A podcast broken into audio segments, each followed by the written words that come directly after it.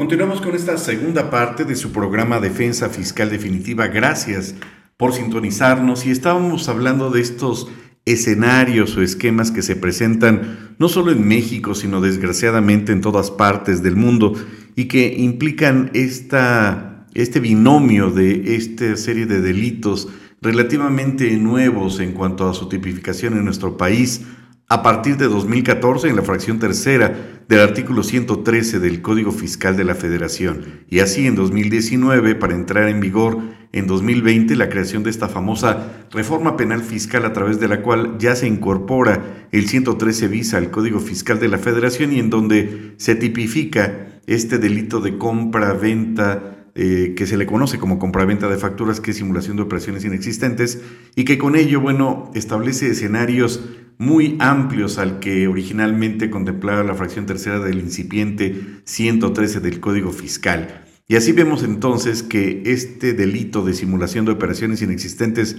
va de la mano con otros dos delitos. Es Hugo, Paco y Luis, siempre van juntos estos tres delitos y uno implica al otro. Esto quiere decir que aquella eh, persona física o moral que se vea seducido por el canto de las sirenas y empiece a comprar una o dos facturas, pues puede caer en, este, en esta serie de tropelías, de inconsistencias legales y por supuesto de tipos penales, pero como hemos comentado reiteradamente en este programa, siempre poniéndolos a la vanguardia en este tipo de escenarios, y no por dar ideas, sino por el contrario, por caer en, este, en esta razonabilidad de identificar plenamente estas situaciones en donde se da, desgraciadamente, el escenario de simulación de operaciones inexistentes en todas las variantes que esto puede ocasionar o generar o que se dan en la práctica, junto con la defraudación fiscal y lavado de dinero. Hemos comentado y comentábamos en el, eh, en, en el programa anterior que se dio de repente también esta simulación interesante, pero no por demás eh, verdaderamente ambiciosa de parte de la delincuencia organizada en el sentido de pues simular que los eh, trabajadores o más bien que los empresarios que le dan un dinero al presunto EFO pues para eh, financiar esta, esta simulación hacen como que son empleados están bajo este régimen de, que se equiparan a, a, a y con ello, bueno, pues simulan que son empleados o simulan que son directores generales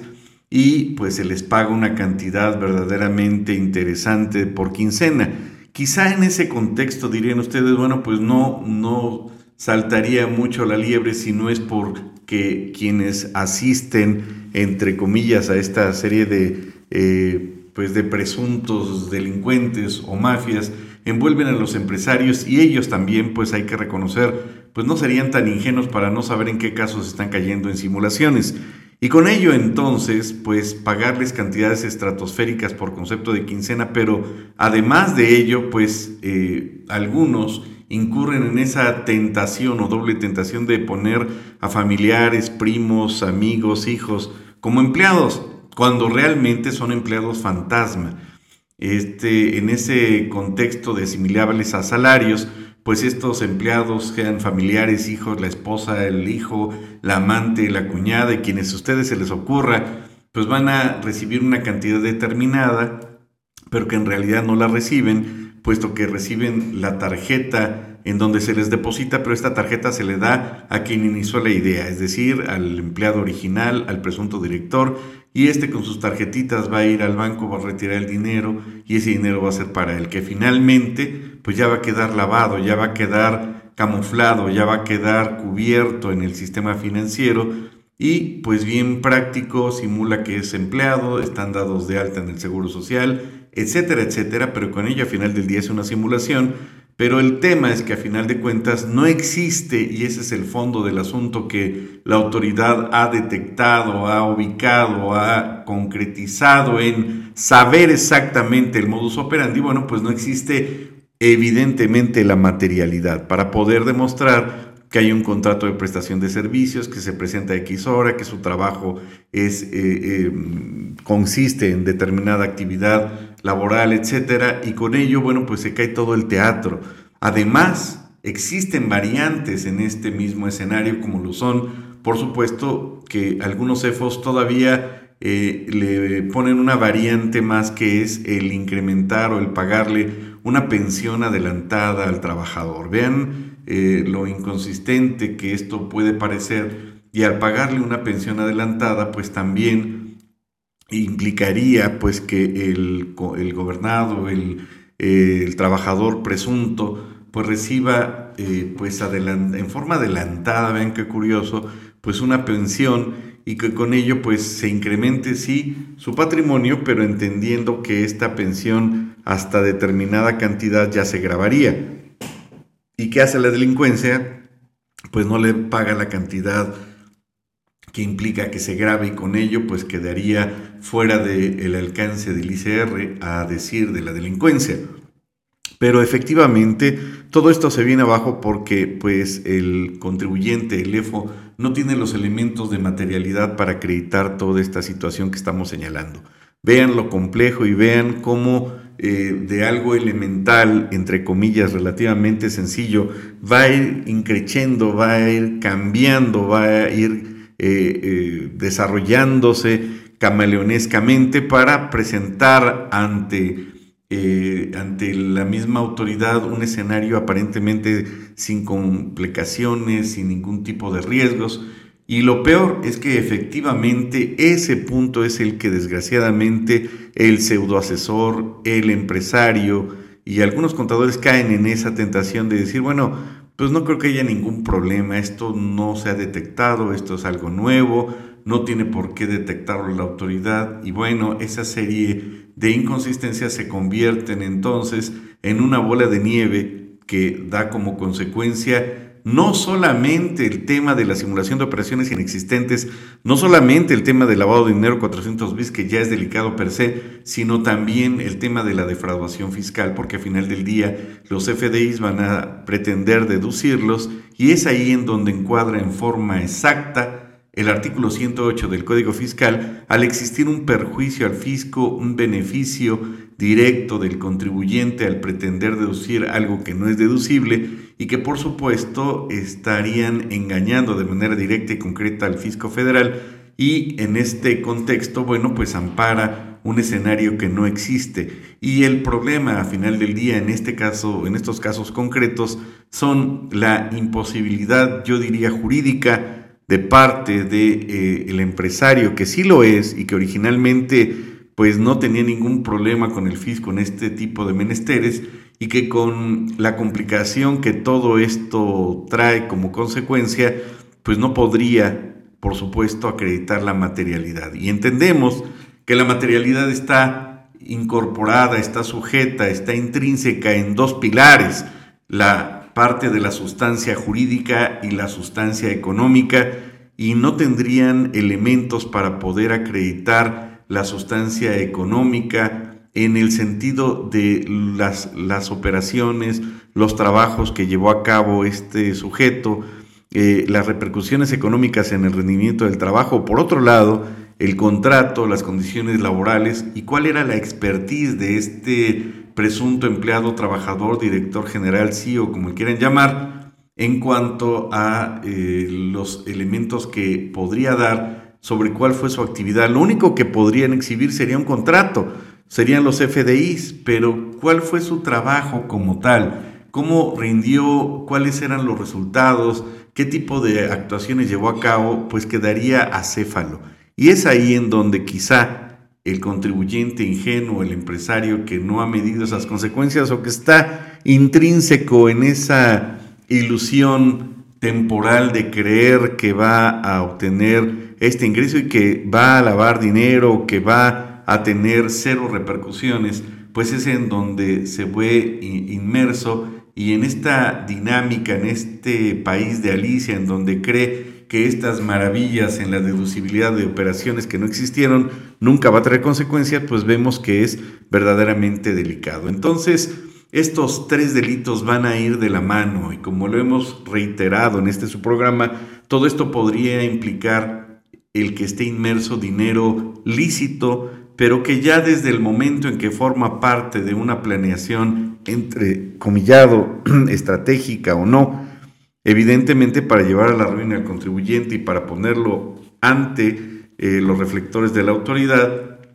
pues en ese contexto el responsable directo va a ser el empresario, va a ser el contador que estuvo inmiscuido en este consentimiento tácito de la comisión de estos delitos y en ese contexto el que envolvió al contribuyente en estos escenarios pues va a ser el que menos advierta ese riesgo. Vean entonces cómo esto va a ir cambiando en forma camaleonesca y poner de manera radical y concreta pues en el centro del huracán al contribuyente que sí originalmente no tenía esas tentaciones, originalmente no pretendía llevar a cabo este tipo de escenarios, pero también hay que señalar que existen otros contribuyentes que son los EDOS y que estos, eh, pues también en ciertas ocasiones hay que indicarlo, pues ni siquiera compraron eh, facturas, eh, no cayeron en cuestiones ilegales, simplemente ellos se ven afectados porque el EFO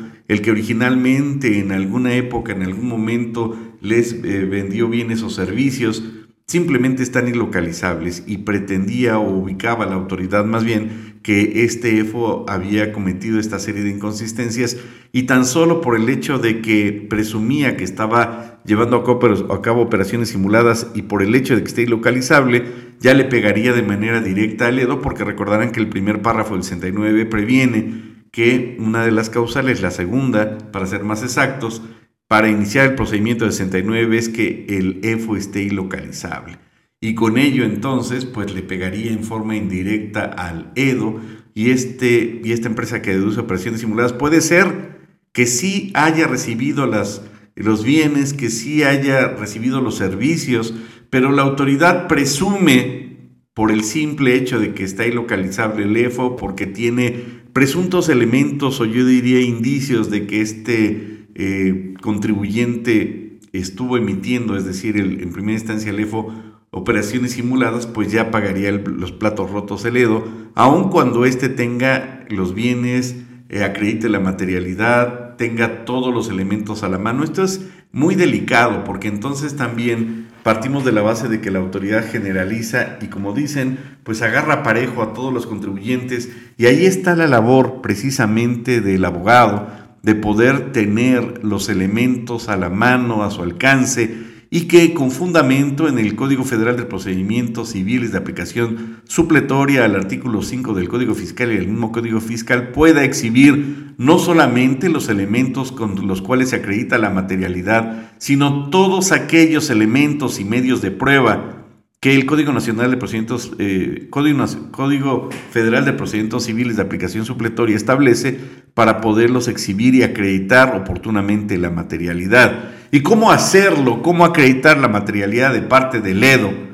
Si éste nunca fue debidamente notificado. El EDO entonces es este personaje que presuntamente, a decir de la autoridad, fue el que tuvo la osadía de engañar al fisco y de comprar las facturas. Pero recordemos que no en todos los casos el presunto Edo pues llevó a cabo efectivamente esa actuación. Hay que recordar que el Código Fiscal en el 69 incorporó estos dos elementos del derecho civil, que es la presunción y la simulación, y la autoridad únicamente presume. No obstante, el Código Federal de Procedimientos Civiles establece también en esta máxima derivada del derecho romano que el que afirma está obligado a demostrar y tendría entonces, salvo prueba en contrario, que demostrar la autoridad que los medios de prueba, que las referencias, que la materialidad que presuntamente exhibe el EFO o incluso el mismo EDO dentro del procedimiento del párrafo octavo del 69b no cumplen con los requisitos y tendría que afirmar y exhibir las pruebas para refutarlo. La buena noticia para los EFOS y los EDOS es que la autoridad se queda con ese primer párrafo, se queda con la mera presunción y basta y sobra la presunción para acreditar el dicho de la autoridad, pues conforme al Código Federal de Procedimientos Civiles no, tendría que exhibir pruebas para refutar y, en términos de los medios de prueba autorizados a nivel federal, conforme este código, la autoridad fiscal entonces tendría que exhibir las probanzas para desvirtuar ese dicho. Y no solamente basta entonces con la mera presunción de parte de la autoridad y además esta, por supuesto, tendría que tener un punto muy interesante que a veces se pasa por alto. Me refiero a la expertise, al conocimiento y en esto pues a la experiencia de quien tenga los elementos de conocimiento científico suficiente para entonces poder, con la mano en la cintura, desvirtuar el dicho del contribuyente con base en elementos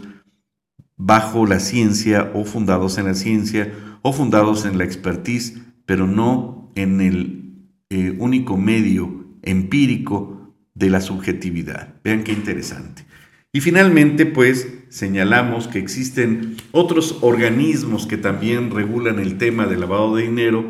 y que encontramos que existe, por ejemplo, el Egmont, que es un organismo intergubernamental que se crea en 1995 y que se integra por 155 unidades de inteligencia financiera. ¿Le suena? Pues sí, es como el papá de la WIF y su objetivo va a ser proveer una plataforma para un intercambio seguro de conocimientos en materia de inteligencia financiera para mejorar, por supuesto, esta detección de riesgos y el dimensionarlo para combatir el lavado de dinero y, por supuesto, pues este financiamiento al terrorismo. México forma parte del ECMONT desde 1998 y el titular de inteligencia financiera de México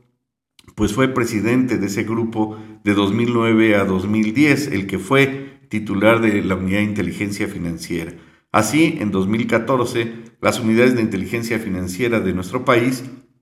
conjuntamente con Estados Unidos, pues ganaron en aquel entonces el premio Egmont al mejor caso por un trabajo presentado de manera conjunta. Vean qué interesante. Y aquí, bueno, pues yo creo que nos falta todavía mucho camino por andar. Y finalmente, a reserva de continuar en el siguiente programa, recordaríamos que es cierto que la unidad de inteligencia tiene facultades, es cierto que es un organismo que depende directamente de la Secretaría de Hacienda, pero que esta unidad ha crecido muchísimo, tiene esa responsabilidad directa de detectar este tipo de acciones delictivas. Sin embargo, hay que recordar que existen dos tesis de, de jurisprudencia de la Suprema Corte de Justicia de la Nación que establece que en contra del congelamiento de las cuentas bancarias de un contribuyente ordenado por la Unidad de Inteligencia Financiera procede el amparo y la suspensión. ¿Por qué esa eh, regulación y esa determinación a través de una jurisprudencia, sino porque quien, a quien le corresponde determinar, emitir la orden para la, eh, el congelamiento de las cuentas bancarias,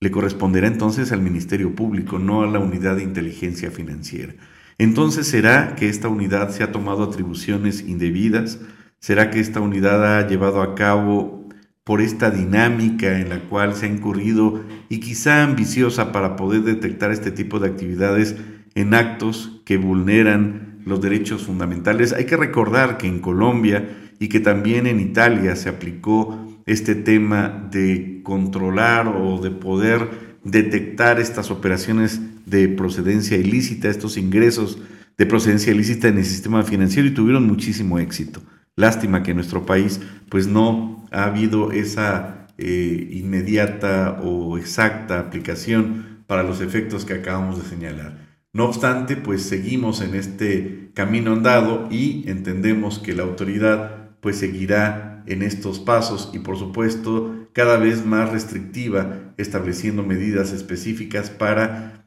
eh, pues contrarrestar este creciente aumento en la delincuencia, en el tema del lavado de dinero que conlleva, como ya comentábamos, a la defraudación fiscal y a la simulación de operaciones inexistentes. Hasta acá llegaríamos, muchas gracias por su tiempo y nos escuchamos en su siguiente programa de Defensa Fiscal Definitiva. Muchas gracias y que tengan una excelente semana.